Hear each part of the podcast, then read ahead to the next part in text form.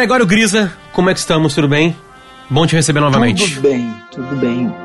Prazer é meu. Uh, uh, uma parte boa, Gregório, de, da, dessa pandemia é que tá mais fácil, né? A comunicação, de alguma maneira, né? A gente aprendeu.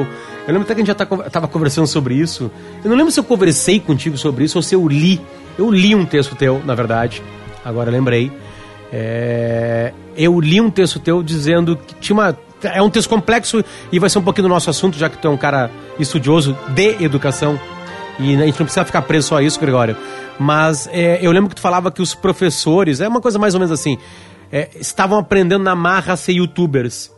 Né? Era uma brincadeira que faziam, era uma, né, uma, uma brincadeira em cima de uma realidade. Porque quem pôde continuar as aulas, pôde continuar porque os alunos têm um computador, ou algum smartphone, ou algum tablet, porque tem internet né? Porque o professor também te possibilitou isso e eles conseguiram tocar adiante uma vida. Né? A gente sabe que tem escolas, universidades que continuaram assim. É, é, e essa parte boa, porque a gente aprendeu a usar realmente, né? A gente aprendeu a usar. Eu sei que tu começou a fazer vídeo, né? Tipo assim, sabe? É, é como é que esse meio da educação recebeu isso, assim? Esse, esse pé na porta e aí ter que fazer coisas diferentes? É, a gente, na verdade, obrigatoriamente intensificou todo o processo de comunicação, né? E online, de virtual. Né? O fato da gente ter, ter de ficar em casa, é, vamos dizer, oportunizou para aqueles que têm essa condição, né? É, explorar muito mais. Na verdade, posso falar por mim, tem plataformas, ferramentas aí que usávamos burocraticamente, assim, espontaneamente, lá de vez em quando. Agora, em função da demanda, da exigência de uma comunicação e do contato maior, não só entre professores e alunos, mas entre colegas professores, entre gestores escolares e professores, enfim, a gente mergulhou né, num universo é, e foi descobrindo, inclusive, ferramentas que, que não conhecia e, de alguma forma, nos expondo também, que é um, que é um pouco da, da maioria dos professores, a fazer coisas que não dominam necessariamente, né? Como se fazer um vídeo fosse algo ah, bem trivial e que você para na frente da câmera e, bom, agora eu vou falar algumas coisas. Tudo muda, né? O texto tem que ser diferente, a linguagem, o formato, os tempos. E, e eu, eu, acho que não é um tipo de aprendizado que se faz muito correndo. Então demora, né? Demora para concatenar as melhores formas de se comunicar, enfim. Então é um pouco aprender a, a voar no voo. É claro que isso, estou é, comentando por um prisma bem particular, né, de alguém que tem internet razoável, enfim, tem as condições para isso. É, o tema da inclusão digital me parece que é um outro tema, um pouco mais amplo, né, que é a, a questão de a quem se consegue acessar nesse período onde a gente não tem a, a atividade presencial. Esse sim é um outro, é um outro assunto, haja vista que transcende muito o papel da escola, inclusive, garantir inclusão digital, né? Vamos combinar que esse é um papel muito mais, inclusive, do poder público, né, das gestões que vão além da educação, e que a gente, no período de pandemia, acabou diagnosticando que está muito aquém no Brasil, né, cara? É, a, a, internet não só é cara, do ponto de vista de comparação com o resto do mundo, como ela realmente chega, de, né, na maioria das pessoas, de uma forma muito precária, né, cara? Que são os planos esses de dados muito é, comedidos, né, uma dificuldade enorme em, em, telefones que nem sempre dão conta é, de você acompanhar coisas simultâneas, por exemplo. Né? Isso é uma grande diferença. Outra coisa, uma coisa, você tem um vídeo curtinho que você baixou semana passada e vai olhar daqui a 10 dias. Outra coisa é pensar em questões simultâneas que envolvam 10, 20, 30, 40 pessoas numa sala virtual. Né? Isso demanda uma internet melhor, enfim. Né? E o Brasil está muito, muito aquém nessa inclusão digital.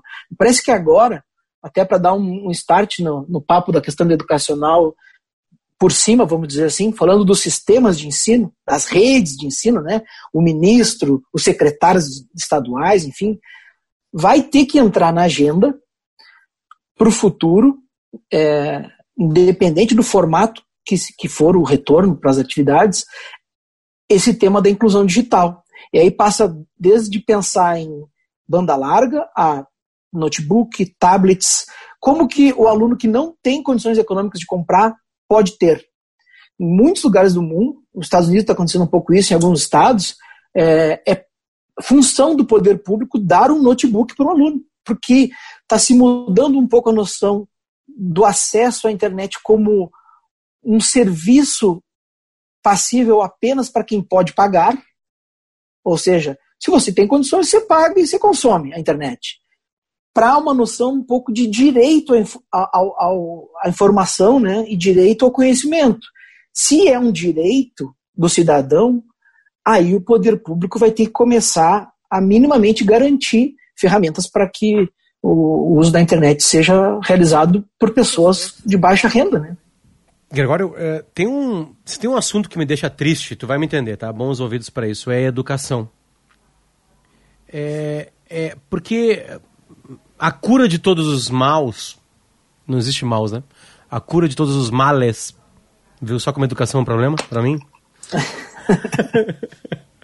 a, a cura de uma nação, ela, ela, ela é muito simples, entre aspas, né? Na lábia, na fala, né? É muito simples, né? As vidas melhoram quando se tem mais ensino, quando se tem mais educação, quando se tem mais. Quando se adentra mais nesse mundo. E, e, e elas não melhoram só economicamente, o cérebro melhora. É, é, o, o, músculo cerebral ele é, ele é mexido e, e, as coisas funcionam. Não quer dizer que todo mundo que acabou o terceiro grau é, são os melhores cidadãos do Brasil. Não é isso que eu estou falando. Estou falando que a vida melhora.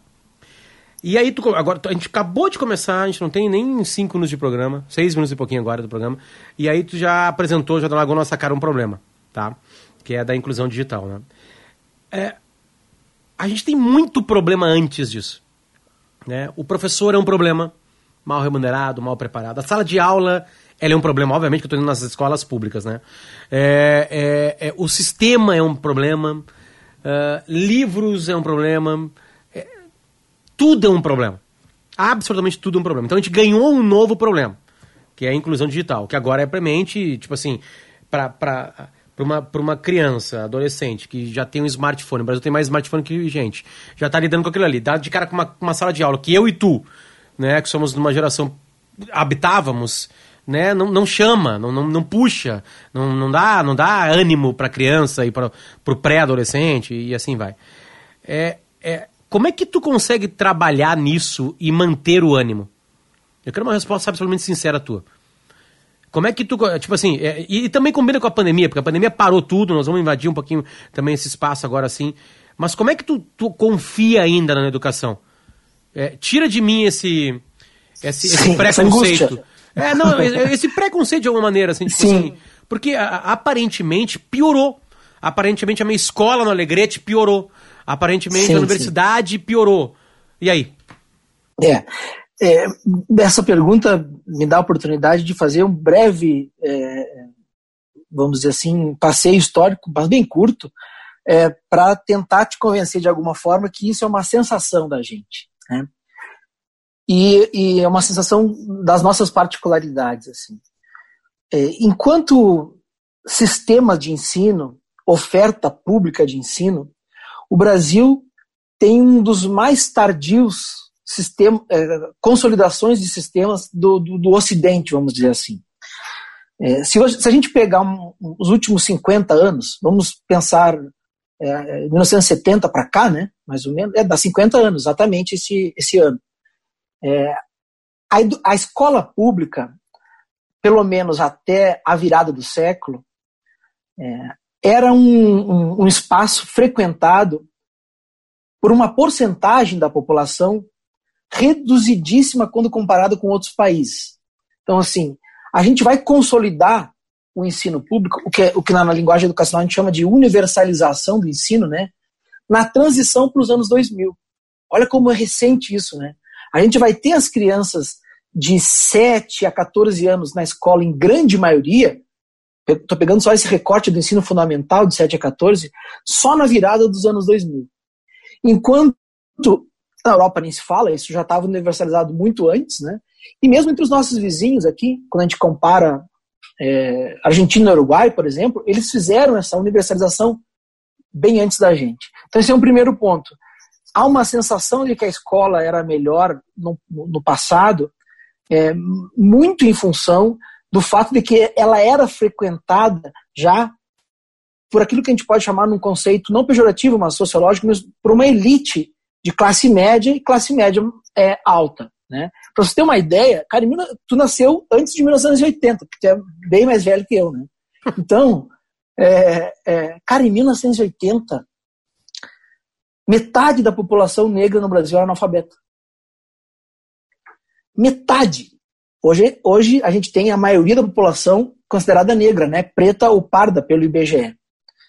Enquanto para os brancos, em 1980, é, é, já eram 70% é, alfabetizados.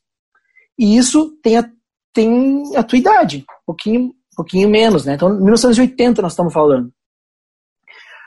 Hoje, se a gente pegar a comparação então do início do século, esses primeiros 20 anos do século, a gente tem bem mais crianças matriculadas, a gente expandiu a idade obrigatória, a gente tem os indicadores de qualidade de ensino no ensino fundamental, né, que é esse entre 6 e 14 anos, bem melhores do que há 20 anos atrás. O, o, o IDEB talvez é o indicador mais é, plausível para ver isso, então há um crescimento e um alcance das metas no ensino fundamental 1 é, bem importante.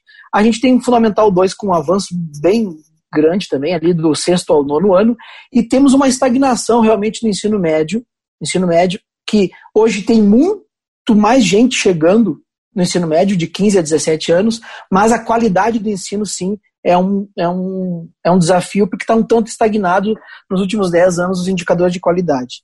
Então, com isso, eu quero dizer o seguinte: é importante a gente olhar para avaliar essa sensação mais para o filme do que para a foto. O filme, quando a gente pega da Constituição Federal para cá, é de consolidação do ensino dos sistemas públicos, das redes públicas, universalização do ensino na idade obrigatória, que a partir de 2009 passou a ser de 4 a 17 anos. Então, hoje, se um pai e uma mãe não matricula o filho de 4 anos, ele já está descumprindo a legislação, é obrigatório a partir dos 4, né?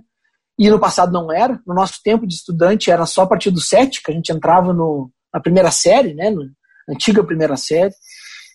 Então a gente tem, em termos de acesso, um avanço nos últimos 20 anos muito maior que nos últimos 200. Então isso é o filme. Isso é o filme. Porém, quando a gente olha a fotogra fotografia atual, eu já mencionei um pouco da estagnação do ensino médio, né? A gente tem um sentimento realmente de que há um, um, um certo abandono da educação por todas as condições de infraestrutura e de trabalho que se dão à educação. Tu mencionou o salário, que é um vetor óbvio fundamental, né? Entre 41 países analisados pela OCDE é, levanta, no levantamento mais recente, que é do ano passado, o Brasil tem o penúltimo pior salário médio é, em 41 países. Então, realmente, é, dos professores da educação básica, importante frisar, né? Nós temos uma valorização da carreira, do magistério, em termos salariais, muito aquém do que a gente é, gostaria, óbvio, né? E as dimensões de qualidade da educação, aí sim, até para eu não é, fazer muita digressão, né? É, é, elas compreendem tantas variáveis, cara, tantas variáveis que vão desde a formação, da infraestrutura, mas elas estão muito relacionadas a, ao conhecimento prévio dos alunos, ou seja, a situação socioeconômica deles antes da escola. É muito difícil você extrair um grau de produtividade, de aprendizado que a gente sonha, que a gente quer, de um volume tão grande de estudantes com, com condições tão vulneráveis de vida. Né? Tem uns trabalhos que são assim ilustrativos disso, né? Uma pesquisadora eh, estudando São Paulo, a cidade de São Paulo, ela conseguiu identificar, cara, que alunos que porventura no caminho da escola para casa passem por, por lugares na cidade em que já ocorreu homicídio, que alguém já morreu na rua, né? Mesmo ela tendo presenciado ou não a criança, né? Essas crianças têm notas menores, evadem mais, faltam mais à escola, querem menos fazer o ensino superior. Então, assim, através de, de, de simulações né, e projeções estatísticas, ela consegue encontrar o impacto da violência no rendimento escolar de um estudante de 8, 9, 10 anos que já está dizendo que não quer ir para a universidade e que chegar no ensino médio é um sonho. Quando para nós vamos chamar assim, das, eh, das classes mais remediadas do mundo, né? A universidade é um horizonte certeiro, né, cara? Imagina que os nossos filhos não vão para a universidade. Bem capaz. Não sei se vai ter universidade nos formatos que, que a gente conhece lá quando eles chegarem, né? Mas olha a distância, né? O abismo que existe entre essas é, é voca, não é vocação, essa, essa expectativa, né? Ligada a, a, a, a meios sociais diferentes. E aí, temas quentíssimos agora, tá? Racismo. Cara, o racismo, que como é estrutural no Brasil, ele encharca a escola. Ele, ele se expressa na escola, né? Aliás, a escola ela, ela é um receptor de todas as mazelas sociais. Né? É ali que se encontram é, os, os, os, problemas mais profundos da sociedade, enfim. E fazer, digamos, um trabalho que a gente deseja nesse contexto é super desafiador. Por isso essa sensação de que a gente não sai muito do lugar. Né? E realmente o investimento em educação razoável, cara, dá para tem 15 anos no Brasil, assim, acho. 15 a 20 anos. Apenas de duas décadas para cá que a gente realmente começou a investir algo razoável do PIB, que hoje gira em torno de 5% do PIB em educação, em tudo, né? Em toda educação. É muito recente. Um, corrigida, corrigido o erro, uh, eu quero agora é, tentar ver pro, pro hoje, que é a grande razão, né? As pessoas clicaram o teu nome ali, tá escrito ali daqui para frente, botei entre parênteses a palavra pandemia para marcar bem, para ter um time mark, né? Uh, vai ser tempo suficiente, Gregório, de parada, tá? De afastamento de sala de aula. Por enquanto, tá, nós não chegamos num semestre ainda. Tá? Nós estamos gravando isso aqui, aliás, no dia 11 de junho de 2020. A gente não teve um semestre parado ainda. Já tem algo. É, melhor, esse tempo de, de, de, de, colégios, escolas, universidades, ou parados ou em, em alguma anomalia de ensino, né? Sei lá, seja qual for ela, tem que ser por vídeo, tem que ser por WhatsApp, seja o que for já tem indícios ou, ou, ou indicações que o sistema educacional brasileiro vai sofrer transformações por causa desse período? Já consegue enxergar isso? Tipo assim, vai mudar. A sala de aula vai mudar, o professor vai mudar, ou não vai dar tempo? Porque é, é um sistema de ensino. Hum, eu, eu, vamos lá, me ajuda? Eu, certamente de séculos. Certamente de séculos, Sim. né? De alguém que sabe mais, em pé, ou sentado na minha frente, passando conhecimento, né? É, é uma estrutura bem. bem Sim. É... Vamos lá, o mundo o mundo está melhorando, né? O mundo está melhorando, estão vem dando certo de alguma maneira. Óbvio que tem. A tecnologia nunca cresceu tanto de uma hora para outra. Em meio século é um absurdo o boom né, de tecnologia, e isso adentra na, na educação fortemente, principalmente porque já é orgânico nas crianças e nos pré-adolescentes. Né? É, mas assim, voltando, eu, eu abri demais. Tu já consegue enxergar cacete algo vai mudar. Entendo. Bom, é, eu, eu acho que sim, e, e novamente vou, vou tentar começar pelo impacto da pandemia, que talvez seja esse o mote também, é, é, fim da tua temporada aí, né, dessa, desse, desse, desse momento do podcast, né. É, hoje, a gente tem cerca de três a quatro meses parados já, né, vamos pegar por, por, por meio, início de março até hoje, e a nossa condição atual é de muita imprevisibilidade, tendo em vista que a gente não sabe é, se o retorno pode se dar em julho, se vai se dar em agosto. Está muito em aberto isso em função é, é, das questões sanitárias. Então, é bem importante frisar. A variável mais importante para pensar o impacto futuro, tu vai concordar comigo, é o tempo, né? Uma coisa é ficar três meses parado, outra coisa é ficar um ano parado dois anos parados. Vamos dizer assim, não, decretamos que só vai voltar quando tiver vacina. Bom, daí nós estamos dependendo da vacina. Né? Porque, sem dúvida, a volta das escolas vai é, produzir um recrudescimento do contágio. É, é, com tudo que vai se fazer e tem que ser feito, todos os protocolos que, que a gente está se montando, é impossível imaginar que não vai ter algum efeito a volta de 48 milhões de, de alunos no Brasil a, a, a, se encontrar. Não, tem como imaginar que isso não vai produzir é, contágio, né? Mas então, assim, o primeiro ponto seria esse. As variáveis fundamentais são intensidade da doença e prolongamento da doença. Essas são as variáveis fundamentais para a gente ter noção do impacto que vai gerar, é, aí sim, nas questões metodológicas, na organização estrutural da escola, né, a sua arquitetura, a sua infraestrutura. É, o que a gente sabe hoje já é que, primeiro, os efeitos da, dos meses de inatividade escolar já, já são grandes. Já são grandes. Porque três meses é muita coisa. Tem muito estudo na literatura que analisa tanto o período de férias prolongadas ou período de catástrofes naturais, né, como os furacões, como foi o Katrina nos Estados Unidos, por exemplo, em que eles conseguem fazer simulações vendo o quão se perde de aprendizado conforme o tempo parado. Então, dois meses é uma coisa, três meses é outra, quatro meses é outra. Então, vai aumentando. Só que o quão se perde de aprendizado, eis o nó da desigualdade, né? É diferente para cada grupo de alunos. Óbvio que os mais pobres, no caso dos Estados Unidos, os negros e os latinos, são os que mais perdem aquilo que conquistaram de aprendizagem conforme o tempo vai passando. Isso são, é evidência que está quentinha saindo dos Estados Unidos.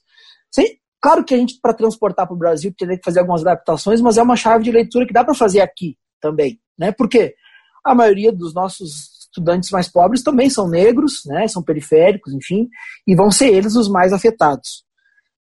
Então, vamos fazer uma simulação para refletir sobre o impacto futuro. Digamos que as aulas voltem em setembro que é isso que, que os otimistas estão é, defendendo. Eu não tenho essa convicção. Particularmente, eu acho que a volta à aula, como ela era antes, em 2020, é, é, é, é bem difícil, é um cenário bem difícil de ocorrer. Mas vamos pensar em setembro. Né? A gente tem é, uma demanda cada vez mais intensa das famílias, é, dos gestores mesmo, dos sistemas educacionais, de que independente de, do retorno presencial no curto prazo, a gente tem que ofertar o que está se chamando de atividade remota, né? Atividades remotas. E elas têm, no Amazonas é TV e rádio, São Paulo é TV, é material impresso, apostila, livro didático, um conjunto de coisas. Então, a diferenciação primeira é ensino remoto não é EAD. EAD é uma modalidade através de plataforma virtual exclusiva, que é normatizada no Brasil, tem todo um regramento. O ensino remoto compreende um leque muito mais amplo de atividades que, que são, pelo menos as, as que eu estou entendendo e, e, e, vendo com meus alunos, meus colegas, as mais eficazes são offline, inclusive. O que, que são offline? São aquelas que envolvem algum material físico, em que o estudante recebeu livros, apostilas, atividades, exercícios, tarefas, acompanhado de algum vídeo, alguma coisa, mas que ele não vai precisar estar online para fazer. Ele vai fazer no seu caderno, ele vai fazer na sua com a sua atividade física, vamos dizer assim, corporal, de escrever, de manusear, de rasurar, né? Essas têm tido mais retorno do que aquelas é, no Moodle, no Classroom ou em outros. Por que, Gregório? Porque, Porque é assim a, que a gente vem fazendo a séculos. Exato. O ethos do ser estudante é um ethos de presença, né? É um ethos de, de, de, fisicamente registrar coisas, de copiar, de replicar, de reproduzir. E no caso das crianças, em especial na etapa da alfabetização, é, a gente sabe que o exercício da descoberta da escrita está muito ligada da, com a transmissão do cérebro para o teu pulso, para a tua mão para escrever que é, é, e, e é essa, esse acionamento do cérebro ao desvendar som e forma, né, letra e forma, ele se perde se tu tá só em, em ambiente virtual. Mesmo digitar é diferente. Mesmo digitar é diferente. Porque no digitar, para nós que somos letrados, é, é replicável. Ok, ok, tu escreve teu texto, eu escrevo o meu. Agora, quem está aprendendo as sílabas precisa desenhar para dar sentido para o som e para dar sentido para a forma, que é o grafema-fonema, que a gente chama, né? A ideia de que se as crianças não ligarem o T com o som não tem sentido. Elas não, elas não vão saber o porquê que o T está ali. E no, e no teclado está pronto. Né? Olhem para o teclado de vocês aí que estão me ouvindo. Está pronto o teclado. Está ali o T, está ali o U, está ali o V. E tu não escreve eles, tu clica neles. Então, é, vamos dizer que é, essa é uma das explicações. Cara, e outra que é a seguinte. Deixa eu só parar um pouquinho. Cara, foi poesia pura isso, cara. Sério, cara. Isso foi poesia pura, cara. É, é, essa ligação cérebro-mão é, e, e, a complexidade disso, Gregório. Caralho, chega a me arrepiar, cara. É, é, é lindo isso, cara. É, lindo. Eu, eu, eu tô falando de um, de, um, de um período da alfabetização, né? Que, que, digamos assim, é o start de toda a, a todas as outras habilidades educacionais, né? É, uma, é um debate enorme na, no mundo da pedagogia, enfim, mas se tu não aprende é, digamos, a decodificar a língua escrita, esquece o resto, né, cara? Esquece, tu não, né, tu não vai usufruir. Ah, mas é que a gente tem que, é, cada um tem seu tempo, claro cada um tem seu tempo, ah, tem que aprender a, a, a ler e escrever num, é, intuitivamente, cada um, não, não, tem que aprender, cara, decodificar, tem que treinar, tem que praticar é, ao máximo possível, porque a compreensão vem depois a compreensão, é, enfim, aí nós podíamos fazer, no futuro a gente faz um podcast só sobre é, a velocidade é, de subsegundos que a gente identifica com a íris do olho, cada palavra para montar um significado em poucas frações é, de segundo, né? Isso, isso é depois, mas nós temos que decodificar. E nós não conseguimos decodificar no computador, cara. É lápis, caderno e borracha. Né? Não tem alfabetização no computador? Tem, tem. Hoje tem um mundo de aplicativos que já, digamos, é, você, o, o, vamos dizer que o touch facilitou muito, né, cara? Hoje o, o, próprio touch ali, você já consegue com as crianças manipular com, com o pulso delas, com a mão delas. E, é, agora, em escala, cara, não tem evidência ainda de que pode se comparar. Aliás, é, é bom deixar isso bem claro, porque eu não falei no começo. Não há comparação de uma atividade educativa presencial com uma atividade educativa remota. E eu tenho nas redes sociais, e inclusive no trabalho, tomado muito pau, cara, porque quando eu estou defendendo que a gente tem que executar atividades remotas e tem que fazer uma busca ativa, em especial com os estudantes que têm mais dificuldade de acesso e dificuldade de aprendizagem, algumas pessoas estão entendendo que eu estou defendendo que a atividade remota pode se equiparar com a presencial. Entendeu a nuance da diferença? Primeiro, é, se delimita que a presencial não tem comparação. E aí também já tem evidência sobre isso. Eu postei essa semana um, um, um paper muito interessante que mostra o seguinte.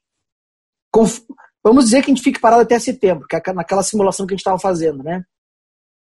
Um, o, o paper faz três simulações. Primeiro, com crianças que têm um ensino remoto de média qualidade. Eles conceituam, ah, enfim, média qualidade, tá bom? bom? Claro, uma carga horária bem menor, atividades esporádicas, enfim. Depois, crianças que têm um ensino remoto de baixa qualidade. Algo puramente burocrático, em que o pai e a mãe da criança, na verdade, fazem lá e a criança nem se envolve muito, ou seja, de baixa qualidade ensino, né? Não tem envolvimento da criança. Algum, pequeno, mas é, é pouco. E o terceiro grupo de alunos é o seguinte: aquele aluno que não tem nada, nenhuma instrução por cinco meses, vamos dizer assim. E eles comparam esses três grupos com a realidade que nós chamávamos de normal antes, o ensino presencial. Tá? Então, esses três grupos comparados ao ensino presencial. Na projeção de aprendizagem, cara, se as aulas voltassem em setembro, por exemplo, e a gente tentasse recuperar o ano, presencialmente, tu tem uma escala que é a que mais conseguiria retomar e recuperar conteúdos e aprendizagem. Tá? Depois, logo abaixo, tem aqueles que tiveram ensino remoto de média qualidade. Eles progridem um pouco, mas de maneira mais lenta em relação àquele, à hipótese presencial, que voltaria tudo à normalidade. O de ensino remoto de baixa qualidade estagna e perde um pouco do aprendizado que já tinha obtido. E, cara, os alunos que não têm instrução nenhuma durante todo o período da inatividade, eles perdem, inclusive, o que aprenderam no ano passado. E aí que, novamente, nós é, nos deparamos com o, o, dilema da desigualdade. Quem vocês que nos ouvem né, acham que serão aqueles alunos que não vão ter acesso a quase nenhum tipo de instrução? Justamente os que já têm dificuldade de aprendizagem justamente os mais pobres, justamente aqueles cuja expectativa do sistema escolar é de que eles, ah, uma hora eles vão abandonar, né?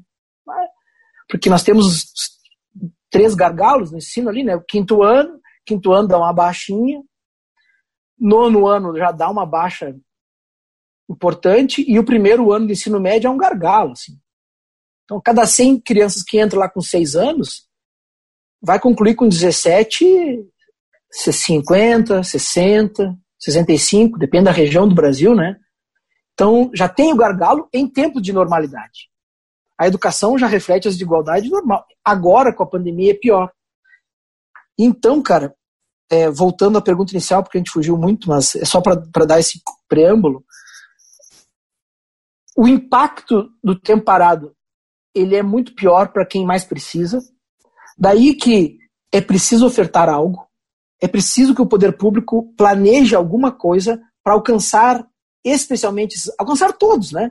Mas especialmente os alunos que mais precisam, porque a gente não sabe quando vai voltar. Então, é, é, o sentimento inicial de todos os diretores de escola, reitores de universidade era o seguinte: cara, já vai voltar. Não, não, espere que final de maio, junho tá voltando. Julho, não, julho, máximo julho.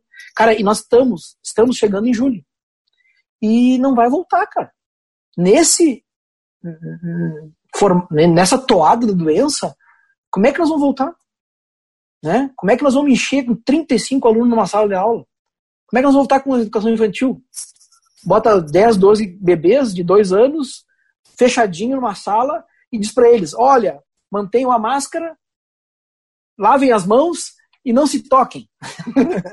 é impensável, né? Então, claro que por tudo que está se desenhando, vai se voltar gradualmente, com revezamentos, com forte protocolo, forte é, é, controle de distanciamento, né? E um conjunto de protocolos que, cara, vão custar, vão custar dinheiro para fazer. Porque tu tem que formar professores para executar protocolos, tu tem que comprar material, né? Tipo uma escola que nunca comprou álcool gel na vida, como é que não vai comprar agora? E as crianças não usam álcool gelzinho assim uma vez por dia. Deu no meio dos dedos. Não. EPIs, é, se, se o governo decretar que tem que limpar de tanto em tantas horas uma escola, no estado, por exemplo, estado nosso falido, né? É, quem vai comprar os, os, produtos de limpeza?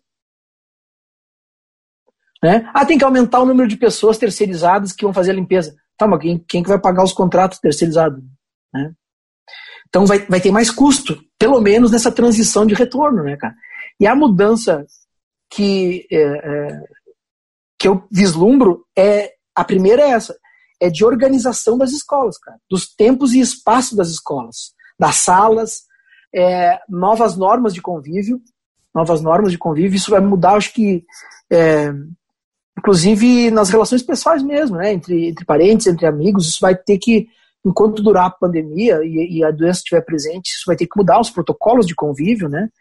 E depois, cara, é, a gente vai ter que incorporar na formação dos professores, incorporar no, no orçamento público aquilo que eu já falava, que é o uso das tecnologias da informação, é, não para substituir professor, né? não para substituir ensino presencial, que todas as evidências estão mostrando que é insubstituível, mas para ser um complemento, um pilar de sustentação, de auxílio, muito melhor do que se usava antes, que era basicamente pro forma, né? principalmente educação básica. O ensino superior tem, já tem bastante EAD, um crescimento até assustador da EAD, e esse seria outro tema, mas eu não estou falando de oferta EAD por tecnologias, mas o uso da tecnologia no contraturno, no ensino remoto que pode ocorrer depois da volta às aulas, né? porque nós vamos ter que recuperar carga horária e essa recuperação vai ter que usar de ensino remoto, vai ter que usar de plataformas, de softwares, de aplicativos. E, cara, a média de idade dos professores em muitos estados é de 45 anos, 40 anos.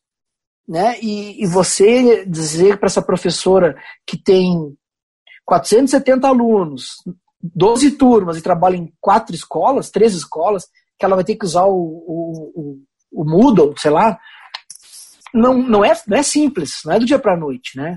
Agora, é, é, é para mim um dos grandes legados positivos esse de que é, vamos incorporar a tecnologia de forma mais é, frequente e, e, e, mais técnica, exato, exato, vamos dizer assim. É, é, não, é, não é mandar um PDF por e-mail. Né? É construir ambientes de aprendizagens para além da sala de aula e que não vão concorrer com a sala de aula, eles vão potencializar o meu trabalho na sala de aula. Eles vão dar mais suporte. Por quê? Porque hoje, como tu disse, cara, é, é, se tu constrói um, um, um, aplicativo que seja minimamente atraente, já é intuitivo para essa geração usar. Né? Então, é, a, a, talvez o, o, legado passe por essa, por essa dimensão também, né, da tecnologia. Apareceu uma figurinha de dois anos de idade. Dá oi pro oh, cidadão! Dá oi pro tio Gregório. Dá oi. Fala com ele aqui, ó. Vamos botar aqui. Esse, o outro fone não, agora esse aqui é o fone pequenininho. Fala com ele. Tu tá, Oi, tá, cara! Tá com saudade da prof, da prof Eli? Tá com saudade da prof Eli ou não? Não. Não? A casa dela. Ela, ela tá na casa dela? Ah, tá na ela casa, tá na casa dela. dela, tá né? se cuidando. Tu não, ela, ela, ela não fez um vídeo pra ti? Fefe não foi a. Fefe não foi a casa dela. O Fefe não foi na casa dela, né? Mas ela fez vídeo pra ti? Ela te mandou vídeo? Tu viu o vídeo dela falando no, no telefone? Viu? Viu o vídeo? Sim. Sim? Então tá. Deixa, deixa a gente continuar o papo aqui? Deixa? Tá. Então tá. Manda um beijo Tá. pro Gregório. Manda um beijo pro Gregório. Beijo, Fala, cara. fala um beijo. Beijo, cara. Isso. E agora dá tchau, tchau. Fica bem aí. Tchau. Tchau, tchau. Tchau. Valeu. Gregório, ele, ele tá na escolinha, não obrigatória, obviamente, né? Mais conhecido como creche. E, e, e, e óbvio que ele aprende coisas lá com os coleguinhas, com a professora, né? Só que esses dias a gente fez uma coisa, depois de tanto tempo assim, a gente tem um grupo de pais ali, blá blá blá, e descobriu quem eram os pais que estavam mais cuidadosos, né? E quem topava um encontro, assim, numa tarde. E o encontro dele com dois colegas, uma menina e um menino, cara, foi uma das coisas mais inacreditáveis, assim, sabe? O, o, é, eu, eu só tô falando isso. Ele apareceu por acaso aqui, não esperava poder falar isso, mas eu tô falando isso porque. Porque é o presencial. Entende? É, é, é, a humano. presença. É Claro, humano, claro. entende? Tipo assim, é, é óbvio que ele acha legal uma telinha com um desenho na frente dele, mas tem uma hora que ele enche o saco. Entende? Eu não tô falando que Claro. o filho é a regra mundial da educação. Não tô querendo fazer isso, mas assim, o que eu sinto e eu sinto que ele sente falta é de seres humaninhos, né? Pequenininhos, Claro, né? claro. E- e da prof também, de quem acompanha, né? Sem dúvida. É. Cara, a- a- a- é- é- isso, isso, é- é importante que as pessoas saibam, assim, que o- eu costumo dizer que o ato educativo tem duas grandes dimensões, assim. A primeira é essa, cara, que é a presença física do teu corpo em interação com outros seres humanos que só nesta condição um conjunto de conhecimentos se desencadeia. Tu entende? É só estando fisicamente que um conjunto de interações são possíveis.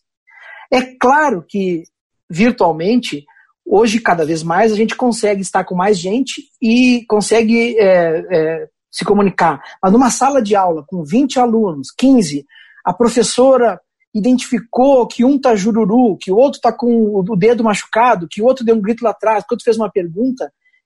Essa dinâmica de interação vai oportunizar para a professora que ela, que ela elenque e que ela trate de assuntos que só deram esse start nela por estar presente. Tu entende? Então, essa é a primeira. A segunda dimensão é realmente a do conteúdo, em que o professor ele é o, o portador de um conjunto de coisas que ele tem que, que, que comunicar, né? E essa dimensão do conteúdo, ela é mais sanável pela atividade remota, pela atividade virtual. Tu consegue sanar mais, porque tu consegue enviar links, vídeos, matérias, textos, né? Tu consegue sanar, mas ainda assim não na mesma qualidade que no presencial. Então, é só essa segunda parte aqui, ó, desse último, dessa última dimensão do conteúdo que o ensino remoto pode auxiliar. No outro, é impossível. No outro, é, é, é, é inerente do ser humano mesmo, né? Por ser um, um, um animal social, vamos dizer assim, e é, né? Que, que é na interação que um conjunto de coisas que eu sou é, é, sujeito a aprender, eu vou aprender, só na interação. E a, e a escola é, é, é, o papel da socialização da escola, né? Famoso pra... papel. Porque sim, sim. a escola é o momento em que nossos filhos, as crianças, elas suspendem a relação com a gente. É que nem tenta como pai, logo que eles vão crescer mais, tu vai ver, é, ensinar uma letra para eles, ensinar algo do gênero. Pô, mas eu não estou conseguindo como pai. Eu sou pedagogo, eu sou professor, eu sou professor de matemática e não consigo ensinar matemática para o meu filho. Cara, não vai rolar. Pai e professor no mesmo combo, com a mesma pessoa, não vai rolar. Porque a relação de intimidade, de afeto e de, é, é, e de convivência cotidiana que o teu filho tem contigo é diferente da condição que o professor tem com o teu filho. Então, o pai querer ensinar um filho da mesma forma e o mesmo conteúdo que um professor vai ensinar, não vai rolar. Então, a gente se frustra, inclusive, né? porque a dimensão é outra. É, é, a, lá na escola, ele está suspenso da gente. Ele não convive com a gente. Lá na escola, ele faz coisas que só podem ser feitas na escola que em casa ele não pode fazer. Ou não, ou não, não é que não possa. Em, em casa não é, não faz sentido que ele faça. Né? Então é só estando lá que ele vai experienciar essas coisas que em casa, com ensino remoto, homeschool, ou como quer chamar, não, não vai ocorrer. Agora, pegando um pouquinho disso, assim, porque a gente. É, é, é, foi até bom porque a gente não falou de processos políticos e. Né, porque é absurdamente importante né, para isso, né, a gente pincelou. Mas tu. É. tu é, é, até eu queria fazer uma coisa mais atemporal, assim, sabe? Quem quiser saber das opiniões políticas sobre a educação do Gregório, é só seguir ele na, no, no Twitter. Tá? Eu queria que esse áudio aqui fosse mais sobre isso mesmo. Pegasse umas coisas mais lúdicas também, assim. E, e, e indo um pouquinho nessa toada que, que, tu, que tu dançou nesses 42 minutos aqui. É, tu vê como é, essa parada, tá? Eu sei que essa parada tem sofrimento, essa parada tem uma doença, essa parada tem um, um, uma deterioração econômica que está começando apenas. Né? É inevitável que, que, que, que não piore mais do que nós agora no dia 11, certo? Uh, é 11 de junho de, do, de 2020. Tem um otimismo em ti? Tá, vai servir para algo? Tem algo assim que, que tu tá enxergando nessa parada que possa te, te brindar é, brindar a área que tu tanto estuda? Cara, ontem eu vi uma entrevista com o Ricardo Darim, o ator argentino, e, e quando perguntado sobre algum otimismo, ele disse assim, ó, olha, cara, falando no macro, vamos pensar agora para além da educação, otimismo nenhum. É, mas, mas, eu trato de ser positivo. Foi algo mais ou menos assim que ele disse. Eu sou positivo, sou um cara positivo, mas eu não sou otimista é, vamos dizer, para o desenrolar macro-social. Falando da educação, eu tenho alguns otimismos, né? falando estritamente da educação. Porque eu acho que a pandemia está mostrando duas grandes coisas que podem parecer contraditórias na primeira vista, mas não são. Primeira coisa, a pandemia está mostrando que a profissão professor, quizá seja uma daquelas que mais durarão, inclusive nessa reformulação do mundo do trabalho aí, né? essa revolução 4.0 e toda a mecanização que, que vai nos, nos atingir nos próximos 100 anos. Talvez a profissão de professor é, nunca ficou tão evidente como agora na pandemia, é das mais fundamentais, tendo em vista que família não, a, pais né, não conseguem cumprir um conjunto de ações necessárias para o desenvolvimento do ser humano que os professores cumprem. Né? Então, nunca foi tão importante o papel do professor e nunca foi tão importante o papel da presença, da presença na escola, né? da, da vivência de estar na escola. Então, ponto um. Ponto dois, nunca foi tão importante a tecnologia. Nunca foi tão essencial a qualidade é, da comunicação através, mediada por tecnologias. Por que, que eu disse que isso poderia parecer paradoxal num, num primeiro olhar? Porque é, se você rapidamente olha, parece que você pode estar tá, é, sugerindo que essas coisas se, sejam é, trocadas, né? que se substitua professor por tecnologia. Não, foi o que eu acabei de dizer antes. Como a tecnologia está se mostrando fundamental, é, me parece óbvio que ela vai ser o, o, o recurso, ou né, aí o recurso, é, no singular, eu coloco toda a tecnologia, todo o vasto leque que existe de tecnologias, ela vai ser o recurso que é, pode representar um salto qualitativo na educação brasileira também. Tu entende? Através dela, se houver investimento, se houver bom senso, inclusive das teles, né? enfim, da, da, da, da lógica da comunicação. E se a gente é, mudar o entendimento do acesso à tecnologia como um serviço para um direito do cidadão, a gente pode estar tá se, se é, é, conquistando, vamos dizer assim, muito em função dessa pandemia, é, um direito que talvez se não houvesse a pandemia fosse historicamente negligenciado como sempre foi, entendeu? Que é o direito da inclusão digital, que é inadiável, é inadiável. Então, o meu otimismo reside muito aí, na ideia de que a pandemia está mostrando que é, o vetor socioeconômico ou a condição socioeconômica do cidadão não pode ser a única régua para que ele tenha acesso à inclusão digital. Tá?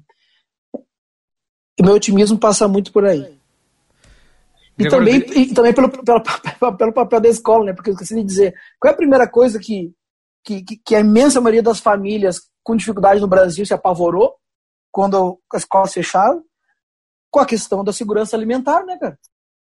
Com a nutrição. Muitas famílias brasileiras têm sua principal refeição na escola.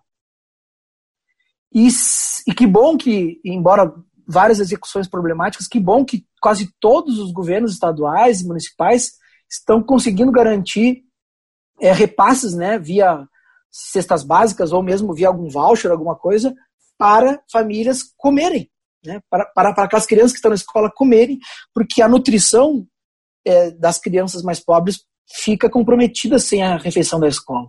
Então, até isso, até esse papel da escola, que não necessariamente tem a ver com elementos pedagógicos de aprendizagem, está em, é, tá em destaque agora, né? A questão da nutrição. Professor, doutor em educação e PhD em sociologia. Tô olhando o teu Twitter aqui. É hum. isso. Metido o Twitter, né? É, tem que, tem que se meter ali, senão não adianta nada. Né? Tá ali.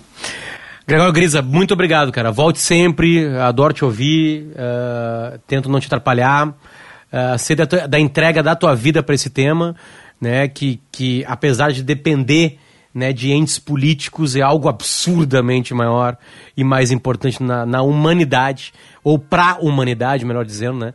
É, e é sempre muito bom ver a tua ponderação, a tua tranquilidade em falar de temas e principalmente teu conhecimento. Acho que as pessoas ganharam aqui nesses quase 50 minutinhos contigo aqui, mesmo, de verdade. Obrigado pelo carinho. Ah, imagina, imagina. Eu que agradeço o convite novamente e, enfim, para dar um tchau pro povo, é, um, um, elemento conjuntural apenas, nós estamos nesse ano com, com, provavelmente, como tu já anunciou, uma queda grande de arrecadação, né, cara, dos estados, do, da União. Isso vai atingir a educação. E o Fundeb, que é o maior fundo que financia a educação básica no Brasil, se encerra esse ano. Tem toda uma campanha aí é, multipartidária, suprapartidária, para que se aprove o Fundeb o quanto antes, tendo em vista que, se não for aprovado pelo Congresso, é, mais uma crise é, a gente está contratando que seria a partir de 2021 muitas redes ficarem sem financiamento para pagar professores, para insumos, enfim, né? Então que as pessoas que nos ouvem possam se envolver de alguma forma é, nessa pressão que é uma pressão para toda a educação básica para renovar o fundo que, que financia boa parte dos, dos estados e municípios. Tá bem, meu caro? Grande abraço para ti, parabéns pelo trabalho. Valeu, cara. Obrigado pelo carinho, digo mesmo, tá? Valeu.